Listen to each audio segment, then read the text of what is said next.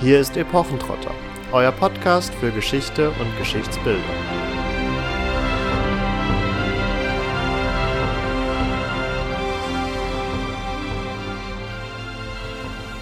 Hallo und herzlich willkommen zu einer neuen Folge von Epochentrotter. In dieser Woche werden wir einen kleinen historischen Sprung hinlegen, nachdem wir uns in der vergangenen Woche mit den Anfängen des Hellenismus im vierten Jahrhundert vor Christus beschäftigt haben, geht es diesmal wieder um das Spätmittelalter. Wir möchten uns ganz konkret mit dem Aufstieg des Bürgertums beschäftigen. Und das ist natürlich ein sehr, sehr, sehr großes Thema, das wir kaum schaffen würden innerhalb der ja von uns meist angesetzten einen, einen Stunde Podcast. Deswegen haben wir uns ein ganz konkretes Beispiel rausgesucht, nämlich die Burg Runkelstein in Südtirol, die wir gleich natürlich auch noch genauer vorstellen werden, aber die aufgrund ihrer Geschichte und auch ihrer Ausstattung ein gutes Zeugnis davon bietet, wie das Bürgertum im ausgehenden Mittelalter nicht nur aufgestiegen ist, sondern auch wie sich dieser Aufstieg quasi, in welche Formen er sich gebracht hat und welchen Idealen man möglicherweise nachgeeifert hat. Den meisten von euch ist diese Burg Runkelstein vermutlich noch nicht bekannt. Nach Corona wäre sie auf jeden Fall eine Reise mal wert, genauso wie viele andere Burgen in der Südtiroler Landschaft.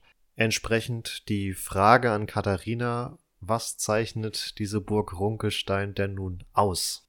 Diese Burg ist ähm, nicht nur für Südtirol wirklich so ein besonderes Stück der Kulturgeschichte, sondern überhaupt eigentlich in Europa. Denn wir haben es hier mit einer sehr, sehr umfangreich ausgestalteten Burganlage zu tun. Und zwar ausgestaltet bezieht sich hier auf die Ausmalungen, die wir nicht nur auf den Außenfassaden zum Teil finden, sondern die auch die, die Wohnräume beziehungsweise überhaupt die Nutzräume betreffen. Dazu gehört der Westpalast, der Ostpalast, genauso wie auch ein zusätzlich errichteter Komplex, der sich das Sommerhaus nennt, wo wir auch im Außenbereich eben die Frisken, die Malereien finden können. Und ja, dieses umfangreiche Bildprogramm ist nicht nur eben besonders, sondern gibt uns auch einen besonderen Einblick in das Selbstverständnis der Besitzer. Wenn ich das soweit richtig verstanden habe, dann ist auf Runkelstein quasi die größte Ansammlung von noch erhaltenen mittelalterlichen Wandmalereien zu finden, oder? Genau, das ist richtig. Wir haben nicht so weit entfernt von Runkelstein noch die Burg Rodeneck. Da ist der E-Wein-Zyklus heute noch zu bestaunen. Allerdings ist das eben ja nur noch ein Teil der Bebilderung, die wohl mal vorhanden gewesen ist. Und auch diese Bebilderung ist schon sehr, sehr in Mitleidenschaft gezogen. Und das ist eben genau die Problematik, die man ganz oft hat, wenn es um Ausmalungen von Burganlagen geht. Die ähm, haben meist eine bewegte Geschichte, wenn sie überhaupt noch erhalten sind dann sind die Malereien oft einem Restaurierungsanfall des 19. Jahrhunderts als spätester Eingriff ähm, zum Opfer gefallen. Und davor hat natürlich jeder Besitzer auch gerne das aktualisiert oder eben halt den zeitgenössischen ähm, Gepflogenheiten, dem Modernen angepasst. Und das halt oft ohne Rücksicht auf Verluste und ähm, mit alles anderem als einem konservatorischen Blick, sondern man wollte sich das Ganze halt wieder aneignen und heute würden wir eben versuchen, eher die Sachen zu bewahren. Den schon erwähnten E-Wein-Zyklus von der Burg Rodeneck findet ihr auch, zumindest in Ausschnitten, als Episodenbild unserer Ritterfolge, wo der E-Wein abgebildet ist. Ja, stimmt. Und im heutigen Episodenbild findet ihr dann natürlich eine Malerei von der Burg Runkelstein, die ähnlich wie deine getroffene Kontextualisierung in Bezug auf die Geschichte anderer Burgen natürlich auch eine sehr lebhafte Geschichte erfahren hat, gezeichnet ist von verschiedenen Belagerungen und äh, auch Schießpulverexplosionen. Oh ja. Wobei wir uns jetzt im heutigen Fall schwerpunktmäßig auf das ja, späte 14. Jahrhundert und wirklich die Anfänge des 15. Jahrhunderts fokussieren werden. Wobei an der Stelle vielleicht noch anzufügen ist, falls jemand sich von euch das gerne heute anschauen möchte, wenn das denn dann wieder möglich ist.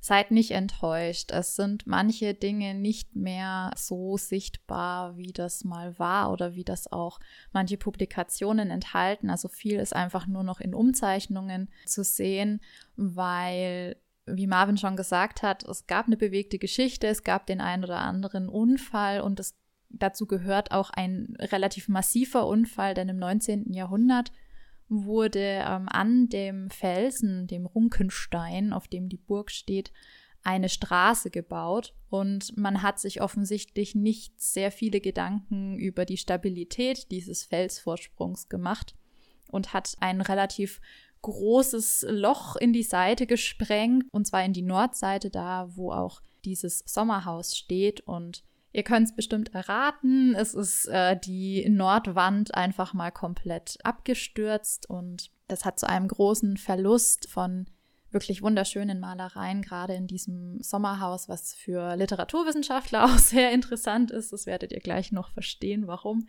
geführt. Und ja, diese ähm, Nordwand wurde dann natürlich nach innen versetzt, man hat das wieder aufgebaut, aber es ist eben einfach nicht mehr der Originalzustand und man kann diesen Originalzustand da an der Stelle auch noch nicht mal mehr wiederherstellen.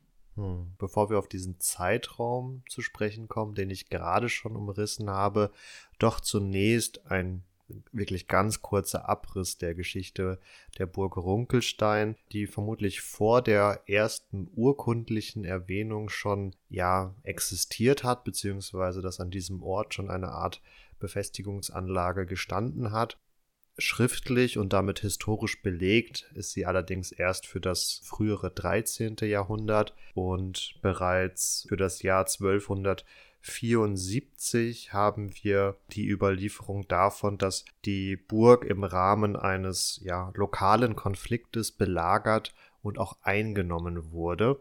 Im Nachgang an diese erste historisch dokumentierte Belagerung verfällt dann die Burg Runkelstein. Wichtig für die weitere Geschichte wird dann die Familie Findler. Diese kamen vermutlich als Unfreie nach Bozen, bevor sie dann zu Beginn des 13. Jahrhunderts vermehrt im Umkreis der sogenannten Ministerialen urkundlich belegt sind. Ministeriale als ja, eine Art Beamte oder Verwalter.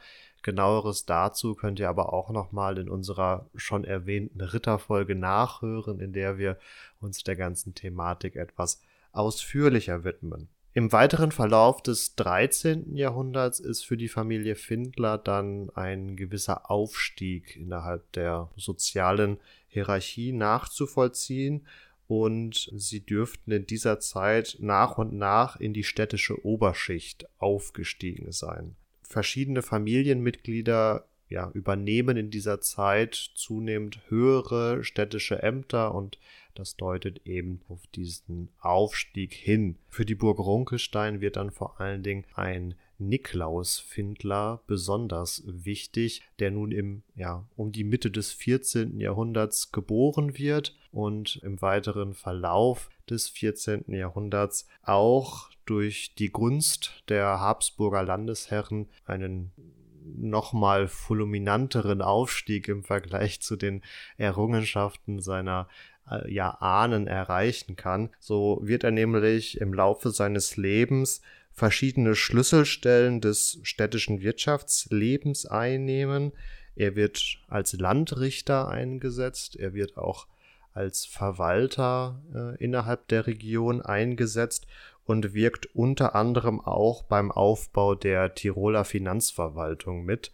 Also ja, wird hier von den Landesherren auch zu konkreten und wichtigen Aufgaben hinzugezogen. Das zeigt sich auch sicherlich darin, dass dieser Niklaus Findler als herzoglicher Rat durchaus auch im Namen seiner Landesherren auf diplomatische Missionen geschickt wird. Er agiert sicherlich nicht nur hier innerhalb des Bozner Umlandes, sondern bereist auch zumindest Oberitalien und kommt bis nach Wien. Also für damalige Verhältnisse schon ein relativ großer Aktionsradius auf jeden Fall. Mit diesem Aufstieg verbunden ist gerade in dieser Zeit, und darauf bin ich ja eingangs auch schon mal kurz zu sprechen gekommen, damit verbunden ist in dieser Zeit auf jeden Fall der Drang, sich dem Adel zunehmend anzugleichen. Also es ist ja durchaus bekannt, auch noch aus dem Geschichtsunterricht und inzwischen etwas überholten Modellen wie der Ständepyramide oder dergleichen, dass der Adel als oberer Stand natürlich viel der weltlichen Macht auf sich vereinigen konnte und als solcher nicht zuletzt auch aufgrund der Tatsache, dass man sich dann nur schwer hineinarbeiten konnte, sondern eher aufgrund von Verwandtschaftsverhältnissen Teil dieser Gruppierung wurde, war der Adel natürlich eine recht abgeschlossene Gruppierung, die für sich agierte und das Bürgertum oder die städtische Oberschicht dieser Zeit gewann halt zunehmend an Reichtum natürlich auch. Also da bildeten die Städte Handlungsräume, in denen der Adel nicht so hineinwirken konnte wie vorher in dem eher ja, feudal geprägten Landeswesen. Und mit diesem Reichtum kommt natürlich auch ein gewisser Einfluss. Aber diese städtische Oberschicht, das Bürgertum, stieß halt immer wieder auf Hemmnisse oder auf, ja, in gewisser Art und Weise Blockaden, nämlich dass dieser Einfluss einfach am, ab einem gewissen Punkt dadurch begrenzt wurde, dass sie eben keinen Zugang zu diesen Adelskreisen hatten und deswegen auch nicht unbedingt in wirklich politisch relevanten Entscheidungen mitwirken durften. Also das können wir auch in der Biografie des jetzt hier vorgestellten Niklaus Findler wiederfinden, der, wie aufgezeigt, durchaus verschiedenste hochrangige Verwaltungspositionen innerhalb des Landes Tirol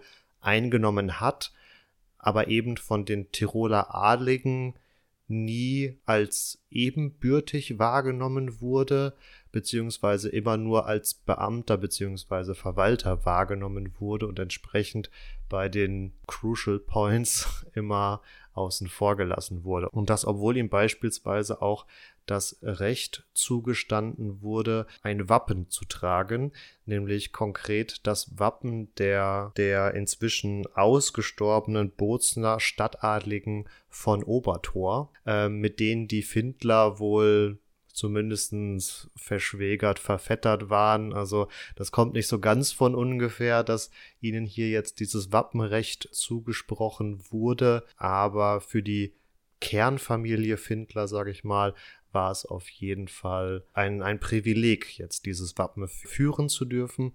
Und sie kamen damit in so einen quasi adligen Status in Anführungsstrichen und die Anführungsstrichen werden wir auch gleich sicherlich noch genauer besprechen. Niklaus Findler hatte offensichtlich den Drang, nicht nur Ämter und Reichtum anzuhäufen.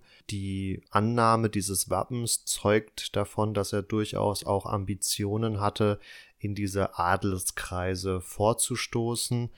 Und für jeden guten Adligen gehört es sich natürlich auch, nicht nur ein Wappen zu führen, sondern auch eine schöne Ritterburg zu besitzen, im wahrsten Sinne des Wortes.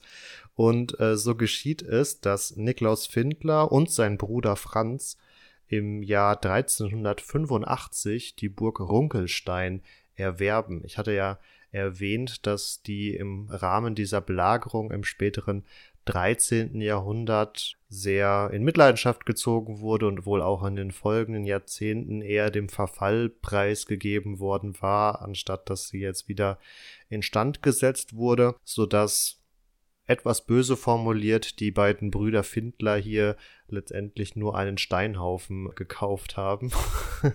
ja, ganz so schlimm vielleicht nicht, aber es ist das letzte Mal 1260, 70 äh, was dran gemacht worden, was ja. durchaus ja, über 100 Jahre vorher liegt. Und was ganz interessant ist, uns aber hier auch nochmal aufzeigt, wie die Zeitgenossen getickt haben. Also aus einem modernen Verständnis heraus hätten die Brüder Findler die Burg gekauft und damit nutzen können. Im konkreten zeitgenössischen Kontext wurden sie aber nach dem Erwerb der Burg nochmal offiziell vom Trienter Bischof mit der Burg belehnt. Also Sie müssen quasi nochmal von offizieller Ab Stelle abgesegnet bekommen, dass sie jetzt nicht nur im Besitz dieser Burg sind, sondern sie quasi auch nutzen können. Und die folgenden 25 Jahre werden von Niklaus und Franz Findler darauf verwendet, diese Burg in einen doch sehr ansprechenden äh, Zustand wieder zurückzuversetzen und äh, auf diese Leistung sind sie auch zu Recht stolz. Sie verewigen sich entsprechend auch in den Wandmalereien, wo sie unter anderem anführen, dass sie die Burg durch Vorwerke, Keller, Zisternen, Säle, Stuben und vielerlei Annehmlichkeiten bereichert haben zu diesen Annehmlichkeiten gehören wahrscheinlich, man kann es heute nur noch nachvollziehen, auch einige Abtritte, gerade am Sommerhaus, was natürlich absoluter Komfort für damalige Zeit war. Ja, und nicht zuletzt dürften in dieser Zeit auch gotische Fenster beispielsweise eingebaut worden sein. Also die Burg war vorher noch sehr romanisch in ihrer Architektur geprägt und entsprechend eher als lichtarm zu bezeichnen mit den gotischen Fenstern. Das kennt ihr ja aus den Kathedralen. Ähm, die dürften jetzt nicht so hoch gewesen sein, aber ähm, da dürfte auf jeden Fall mehr Licht in die Burg gekommen sein. Ja, die sieht man heute eher nicht mehr unbedingt. Ähm, wir haben an den Stellen, wo mal Fenster waren, auch ähm, ja heute noch Fenster, aber eher diese viereckigen, die man auch von anderen Burgen kennt, die diese runde Verglasung dann haben, also diese kleinen runden, ähm, ja, Bleiglasscheiben, die natürlich meistens keine Bleigläser mehr sind. Niklaus Findler hatte jetzt hier quasi seine ritterliche Behausung gefunden und wie angeführt, hatte er auch das Recht zugesprochen bekommen, ein Wappen zu führen, Ganz konkret handelt es sich bei diesem Wappen um die zwei aufrechten silbernen Bärentatzen auf rotem Grund. Und im Rahmen der Ausgestaltung der Burg findet sich dieses Wappen ja durchaus auch wieder. Ja, es kommt eigentlich in jedem wichtigen Raum vor, über Fenstern, über Türen. Also ja, sie haben sich da wirklich sehr aktiv in das Ganze eingeschrieben, beziehungsweise haben sich reinmalen lassen haben das natürlich nicht selber gemacht. Und es gibt auch im Westpalast ein sogenanntes Wappenzimmer, in dem auch das Wappen des Heiligen Römischen Reiches an oberster Stelle dargestellt ist. Und in dieser Reihe, die am oberen Wandrand entlangläuft, finden wir auch eben das Wappen der Findler sehr prominent platziert. So eine Platzierung bedeutet natürlich, in diesem Fall in die Reihe des Tiroler Adels, eine gewisse Selbsterhöhung. Also ihr habt gehört, man ist eigentlich zu der Zeit, wo die Ausmalungen beginnen, das ist so 1388, noch nicht adlig, sondern man ist in den Diensten des Adels. Ganz konkret ist man eben in landesfürstlichen Diensten und gehört weiterhin ähm, zum Bürgertum. Und da ist es noch nicht so erheblich, dass die Findler durchaus durch ihren Reichtum, zu dem sie durch Weinhandel und Immobiliengeschäfte zum Beispiel gekommen sind, viel zu sagen haben, sondern sie sind einfach vom Stand her noch nicht wirklich Teil des Tiroler Hochadels, aber sie haben eben Zugang zu diesen. Und das bedeutet auch, und das ist, glaube ich, ganz wichtig, dass Personen dieses Adelskreises Besucher waren auf der Burg und dementsprechend auch gerade dieses Wappenzimmer gesehen haben. Der angesprochene Reichtum führte auch unter anderem dazu, dass Herr Findler unter den Zeitgenossen wohl auch als Niklaus der Reiche bekannt war.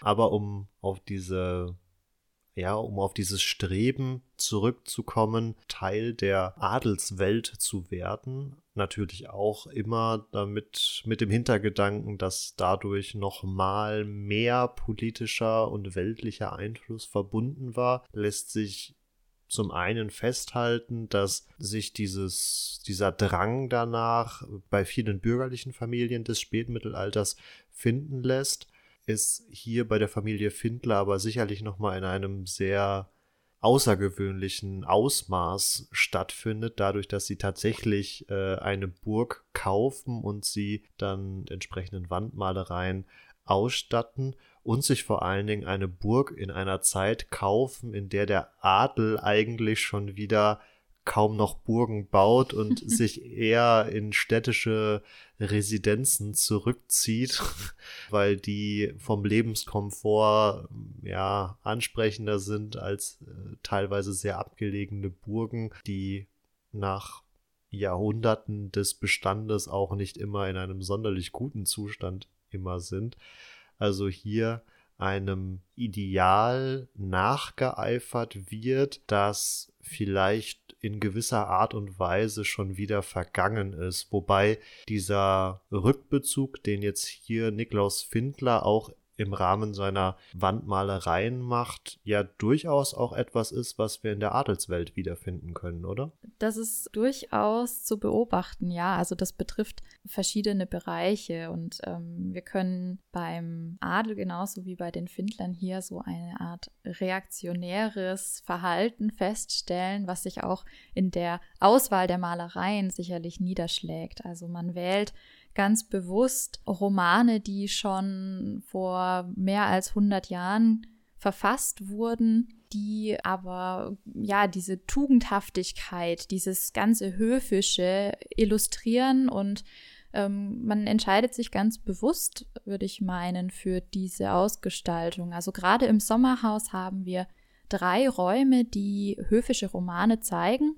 Zwei davon sind Artus-Romane und zwar ist das einmal der Vigalois von Wirnt von Grafenberg und einmal der Garel vom blühenden Tal von dem sogenannten Pleier. Das erste ist ein Artus-Roman, der durchaus noch innovativ zu nennen ist, ähm, der aber ein Heldenbild zeichnet, was keine Krise mehr beinhaltet, sondern wir haben hier einen Helden, der von vorne bis hinten ähm, Ideal genannt werden kann und der das Rittertum einfach nur in die Tat umsetzt, ohne eine persönliche Krise bewältigen zu müssen, wie wir das bei vorhergehenden Romanen haben, also zum Beispiel der Iwein Hartmanns von Aue, der muss noch erst eine äußere Krise aushalten, dass nämlich einer von seinen ähm, mit Tafelrundlern Ehre verliert, die er dann für ihn wiedererwirbt. Und dann selbst begeht er aber ein Zeitversäumnis. Er verspricht nämlich seiner Frau binnen eines Jahres zurückzukehren zu ihr von seinen Abenteuern, hält das nicht ein und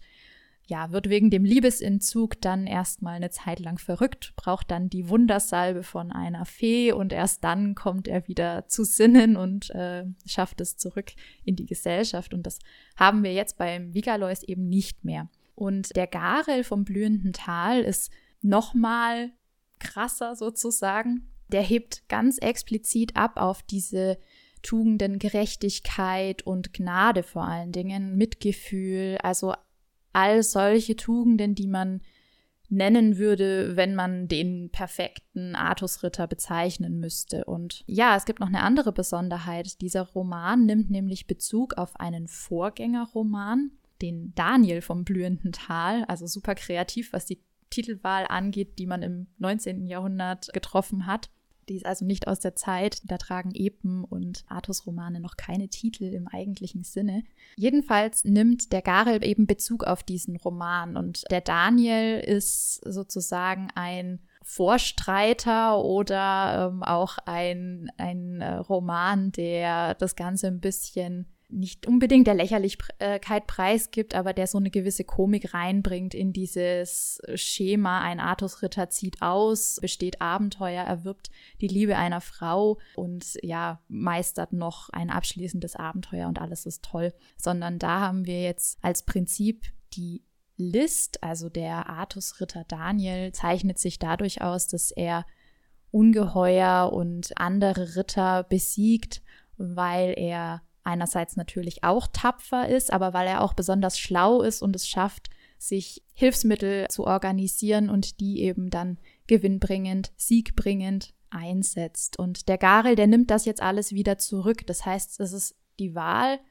Runkelstein äh, mit einem Zyklus auszustatten, der wieder auf das davor zurückgeht. Und damit, glaube ich, hat man hier durchaus auch ein Stück weit die, das Selbstverständnis der Findler abgebildet, die eben wieder mehr auf das ursprünglich höfische Ideal sich zurückbesinnen. Und der Adel überhaupt zu der Zeit um 1400 hat sehr viel Interesse an den alten höfischen Romanen und äh, verlegt sich nicht so sehr auf die Produktion von eigenen, sondern man schreibt die immer wieder mal ab und verbreitet sie weiter und man ist auch auch äh, am Übergang natürlich zum zu einer anderen Romanform. Also man geht weg von diesen Versromanen, also von dieser gereimten, gebundenen Sprache hin zum sogenannten Prosaroman, wie wir das heute auch haben meistens, außer jemand möchte doch noch reimen.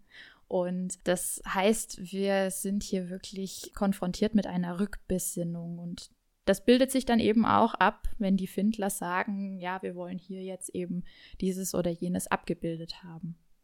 Während nun bei Wappenmalereien relativ klar ist, was intendiert ist und auch in anderen Szenen dieser Wandmalereien finden wir beispielsweise Turnierbilder, wo äh, Herr Niklaus Findler sich auch selbst hat abbilden lassen, eben als Gleicher unter Gleichen, nämlich in einer Gruppe von Tiroler Adligen, also er positioniert sich auch rein bildlich in dem Kontext auch bei den Adligen. Aber was möchte der Auftraggeber, Herr Findler, Niklaus Findler, nun vielleicht damit aussagen, wenn er sich so tugendhafte Helden an die Wand malen lässt? ja, letztendlich, dass er um diese ganze Etikette des höfischen Lebens weiß, aber gleichzeitig auch, dass er weiß, welche Tugenden er zu erfüllen hat. Wenn man sich jetzt vorstellt, dass er in dem Garelzimmer zum Beispiel andere empfangen hat, könnte man hier auch natürlich den Hinweis sehen, ja, du gehörst zum Adel, hier guck mal, das sind die Tugenden, die du zu erfüllen hast. Eigentlich, also besinn dich da drauf, denn ich weiß, äh, was zu deinem Lebensziel sozusagen gehört. Das kann man so rum auch verstehen. Also es ist äh, in gewisser Weise natürlich auch eine Brücke, die hier geschlagen wird zwischen dem Bürgerlichen und dem Adel. Aber ganz sicher ist es auch eben ein Ausdruck von Selbstverständnis und von dem, was man als eigenes Ideal sich auf die Fahne schreibt letztendlich. Also wir können ja auf jeden Fall eine starke Betonung dieser adligen Werte feststellen versucht Findler sich hier als eine Form von Tugendadel zu inszenieren, vielleicht auch in Abgrenzung zum älteren Blutadel? Also man kann das sicherlich als These so festhalten, dass es in gewisser Weise natürlich in die Richtung des Tugendadels geht, ohne dass man jetzt sagen kann, äh, Niklaus Findler oder Franz Findler haben sich in ihrem Leben dadurch ausgezeichnet und irgendjemand hat das dann auch aufgeschrieben und, und damit ist es für uns belegt. Also das können wir leider nicht machen. Aber nochmal zurück quasi zum Anfang. Wir haben es hier mit wirklichen sozialen Aufsteigern zu tun und dadurch haben wir einerseits ein ganz großes Bedürfnis, sich selbst zu legitimieren, den eigenen Machtanspruch innerhalb äh, dieses Adels auch irgendwie zu rechtfertigen, sich als ebenbürtiger Player auch äh, zu installieren, zu repräsentieren. Hier, hallo, äh, ich bin euch ebenbürtig, ich habe auch Macht, ich kann mir so einen Rittersitz leisten, ich kann ihn unterhalten. Schaut mal, wie ich das ausgeschmückt habe. Ich kenne euer System. Ich meine, die Literatur, die da im Sommerhaus an die Wand gemalt wurde, also die literarischen Vorbilder, die da an die Wand gemalt wurden im Sommerhaus, äh, die sind auch ein Ausdruck von Kennerschaft. Also es ist nicht selbstverständlich, dass eine bürgerliche Familie jetzt vom Garel weiß. Das ist auch bei weitem nicht der bekannteste Roman zu der Zeit. Im Gegenteil, also da haben wir heute eine vollständige Handschrift und ein Fragment. Das ist im Vergleich mit dem Parzival nichts. Da haben wir irgendwie 80 Handschriften, ja. Das also ist wirklich marginal. Aber wie gesagt, der wird aus wahrscheinlich einem guten Grund eben gewählt. Aber es ist Ausdruck von Kennerschaft, davon, dass man dieses System verstanden hat, dass man sich das, was dem Adel eigen ist, ebenfalls aneignen kann. Also man hat daran teil und insofern reiht man sich eben dann nicht nur über die Wappenbilder ein, sondern eben über alles, was man zeigt. Und im Westpalast ist das dann eben die Einschreibung der eigenen Figur in das höfische Leben. Also da haben wir wirklich nicht nur Turnierdarstellungen, sondern Jagdszenen, Ballspiel, Tanz, also so ein Reigentanz und also so wirklich die Freizeitbeschäftigungen, die aber für den Adel natürlich auch recht zeitfüllend sind. Und das kennt die Familie Findler und weiß oder suggeriert zu wissen, wie man das praktiziert und umsetzt eine zunächst auf den ersten Blick nicht ganz so spannende Quelle, nämlich die Rechnungsbücher. zeigen aber darüber hinausgehend auch noch das auf, was du gerade ausgeführt hast, dass eine Kennerschaft vorliegt und auch versucht wird, diesen höfischen Idealen in der Weise nachzueifern, dass hier der zumindest Versuch unternommen wird, ein, ein höfisches Leben auf die Beine zu stellen. Also diese Rechnungsbücher ganz konkret zeigen auch auf, dass ein wohl recht reger Unterhaltungsbetrieb stattgefunden hat in Form von Spielleuten, Gauklern oder eben auch Sprechern, die dann die schon erwähnten höfischen Romane, die eben auch an den Wänden zu finden sind, dann für ein mal größeres, mal kleineres Publikum rezitiert und wieder vorgetragen haben. Genau, man geht davon aus, dass durchaus in dem Raum, in dem dann die Geschichte eben an der, an der Wand in Bildern zu finden ist, auch,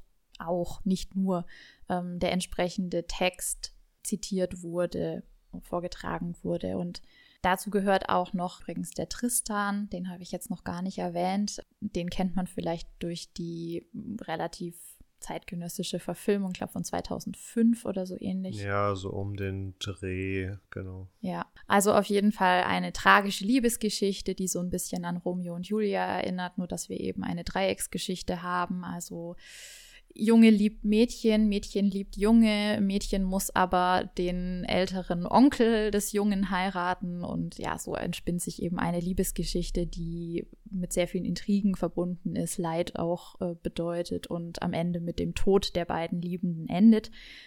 Die haben wir hier auch dargestellt.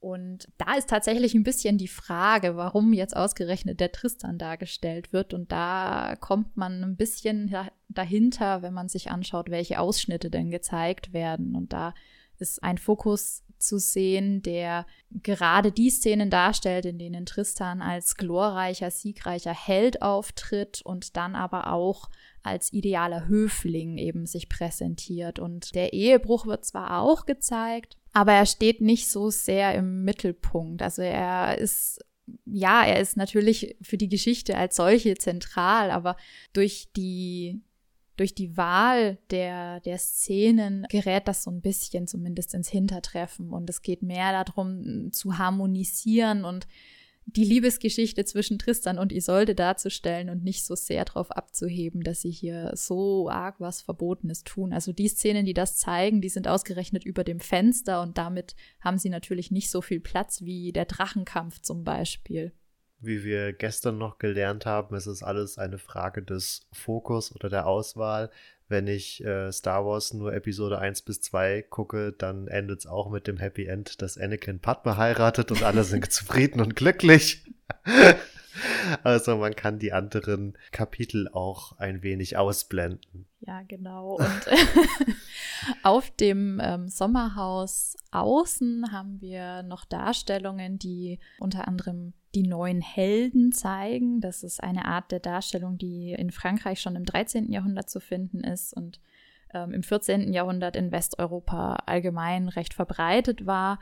Und das heißt, wir haben hier eine Darstellung von den besten drei heidnischen Helden des Altertums, ähm, Hektor, Alexander der Große und Julius Caesar, die drei besten jüdischen Helden des Alten Testaments, Josua, David und Judas Makkabäus. Und die drei besten christlichen Könige, wer hätte es gedacht, König Artus, Karl der Große und Gottfried von Bouillon. Damit hört das Ganze nicht auf, sondern man ergänzt das um weitere Triaden, also Triaden drei Personen jeweils oder drei Figuren besser gesagt, ähm, nämlich die drei größten Ritter, Parzival, Garwein und Iwein, die allerdings in den Zimmern eben nicht dargestellt sind. Das wirft auch wieder Fragen auf, warum, wieso, weshalb. Dann haben wir die drei tapfersten Helden. Dietrich von Bern mit dem Schwert Sachs, Siegfried mit Balmung und Dietleib von Steyr mit dem Schwert Welsung, also hier auch mit Fokus direkt auf die Waffe, die sie geführt haben, die hier einen eigenen Namen trägt. Die drei stärksten Riesen haben wir danach noch abgebildet: Asprian, Ortnid und Truthahn finde ich persönlich einen super Namen für einen wilden Riesen. Struthahn klingt wie Streithahn.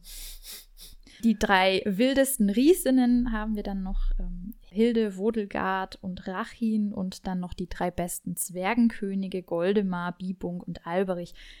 Diese Namen variieren in der Forschung hin und wieder, weil man einfach diese Namensinschriften nicht mehr ganz gut lesen kann. Und ja, Teil geht auch zurück auf die Restaurierung, angeordnet durch Maximilian I., der viel Gefallen an Runkelstein gefunden hat und 1508 den Auftrag gegeben hat, diese Bilderburg wieder instand zu setzen, was bedeutet hat, dass man sehr stark eingegriffen hat, auch in die Bebilderung und Mal wieder beeinflusst Kaiser Maximilian unser Bild vom Mittelalter. Ich glaube, er ist inzwischen die meist erwähnte Person in unserem Podcast, obwohl er eigentlich noch nie selbst das Hauptthema war. Ich glaube auch und dicht gefolgt von König Artus ja, und vermutlich. Karl dem Großen. ja, die äh, sind wohl entscheidend für das Mittelalterbild tatsächlich zu nennen. Ja, jedenfalls seht ihr hier ganz gut, dass es ein recht umfangreiches Bild ist, was man hier schafft. Und das sind so eine Art ähm, Exempelfiguren. Ich habe tatsächlich gerade was übersprungen, nämlich die drei größten äh, Liebespaare. Und zwar werden hier Tristan und Isolde genannt, die eben dann auch dargestellt sind im Zimmer. Wilhelm von Österreich mit Aglie und ähm, Wilhelm von Orleans mit Amelie. Das sind so die drei tatsächlich berühmtesten Liebesromane der Zeit.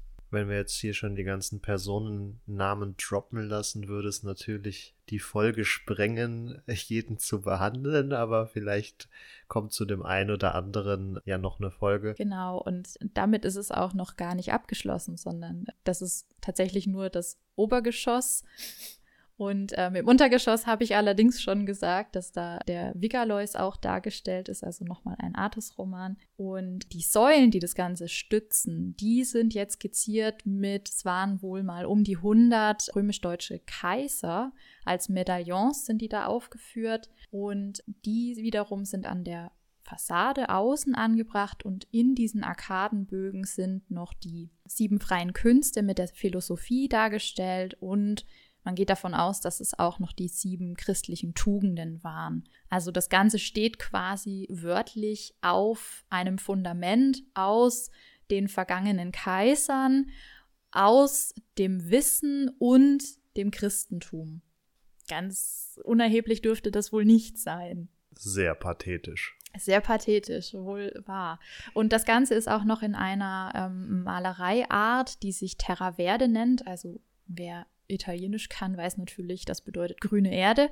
Das heißt, wir haben hier ein grünes Pigment und eine recht monochrone oder eher farbreduzierte Malerei, die eigentlich nur mit dieser grünen Erde ähm, operiert und die Figuren und das alles Gegenständliche wird durch schwarze Kontur dargestellt.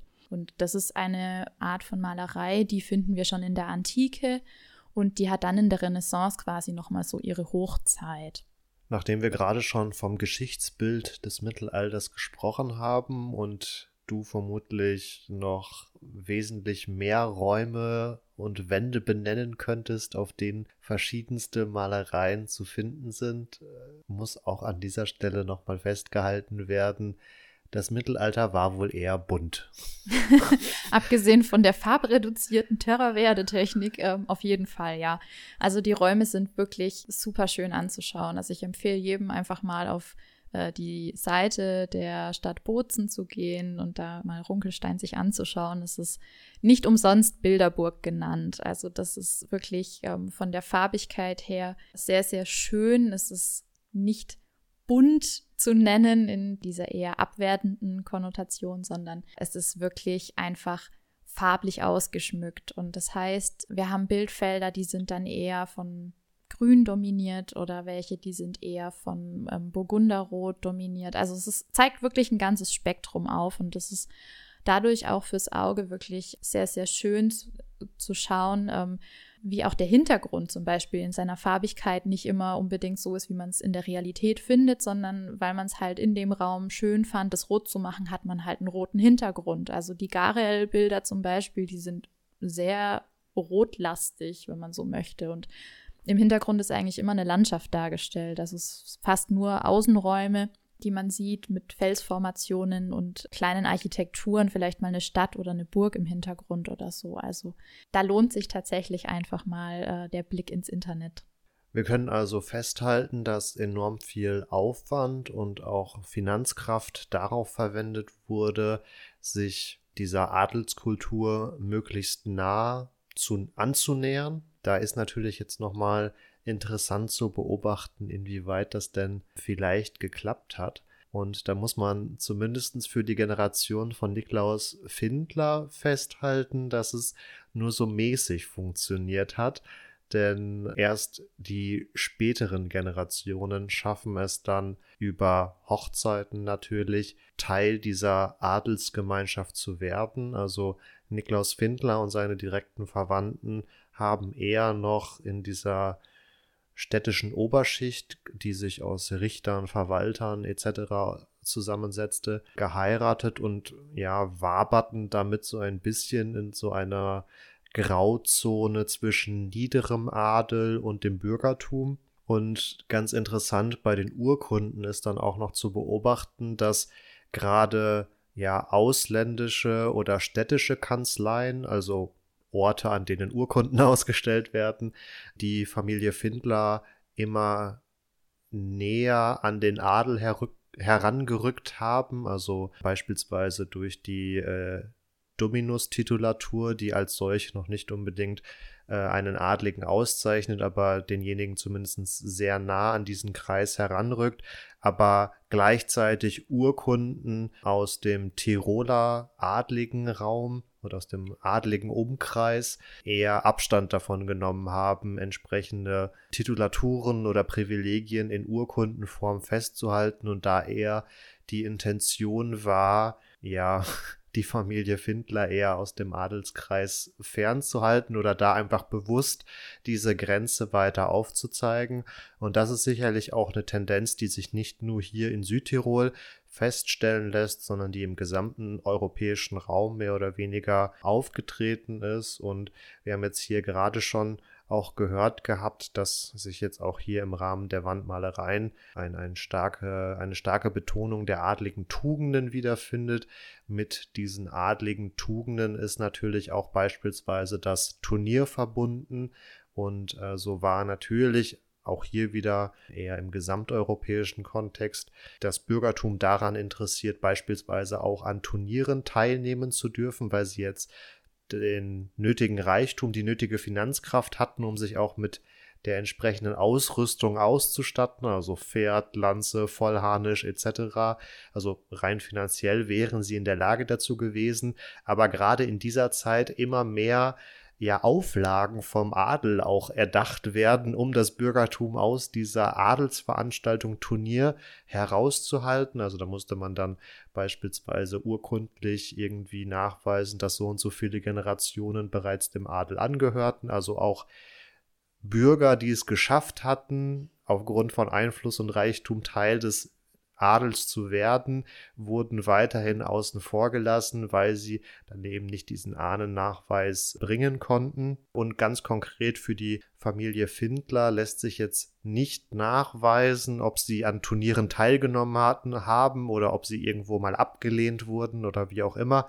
Aber innerhalb dieser Wandmalereien lassen sich auch Turnierteilnehmer finden, die aufgrund ihrer Helmzier, nämlich zwei Bärentatzen, als Findler ähm, zu identifizieren sind. Also hier finden sich auch Figuren in den Malereien, die an Turnieren teilnehmen und dadurch findet dann auch wieder so ein Einschreiben über die Kunst in die Adelskreise statt. Wie schon erwähnt, funktioniert diese Integration in die Adelskreise dann vor allen Dingen den späteren Gen oder funktioniert das vor allen Dingen bei den späteren Generationen der Familie Findler. Und hier ist ganz lustig, dass sie mehr oder weniger ihre bürgerliche Herkunft ja nicht vergessen, aber zumindest auch so eine Art Familienmythos aufbauen. Also da gibt es beispielsweise ähm, eine Art Stammbuch oder Chronik aus dem 17. Jahrhundert, die das Ganze recht verherrlicht und in den folgenden Jahrzehnten und Jahrhunderten, ja, spricht die Familie in ihren eigenen Dokumenten dann unter anderem auch schon davon, dass äh, der hier Protagonist unserer Episode, Niklaus Findler, schon als Ritter von Runkel und Rendelstein äh, zeitgenössisch tituliert worden sein soll, was wir historisch gar nicht fassen können. Also das ist eher dann mhm. äh, rückblickend nochmal eine Glorifizierung nicht des ja, Famili nicht des Familienstammvaters, aber zumindest des Familienmitglieds, was hier ähm, ja vermutlich den größten Aufstieg in der Geschichte geschafft hat. Mit diesem schönen Schlusswort wären wir auch am Ende unserer aktuellen Episode. Wir hoffen, wir konnten euch einen Eindruck von dem aufsteigenden Bürgertum vermitteln anhand von Niklaus Findler und seiner Familie und vor allen Dingen anhand der wunderschönen Bilderburg Runkelstein. Nochmal die Empfehlung, Südtirol hat auch andere sehr schöne, ausgestattete Burgen bzw. Adelssitze zu bieten. Also hier lässt sich sicherlich durchaus was finden. Rodeneck hatten wir ja unter anderem auch schon mal erwähnt und hier an der Stelle nochmal der Verweis, auch diese Burg lohnt sich nicht nur wegen den Iweinfresken. Wenn ihr weiteren Content zu Bilderburgen oder überhaupt historischen Content haben wollt, dann besucht uns doch auf unseren Social Media Kanälen Facebook oder Instagram oder schaut mal auf unserer Homepage epochentrotter.de vorbei. Wenn ihr Anregungen habt, Kommentare, Feedback jeglicher Art, dann könnt ihr das entweder als Nachricht an uns schreiben oder unter kontakt.epochentrotter.de an uns mailen. Wir freuen uns immer über solche Botschaften. Damit hoffen wir, dass ihr Freude an unserer heutigen Episode gefunden habt und auch in der kommenden Woche wieder einschaltet. Mir bleibt nur noch zu sagen, habt eine schöne Woche, macht's gut. Ciao, ciao. Macht's gut auch von meiner Seite. Bleibt gesund.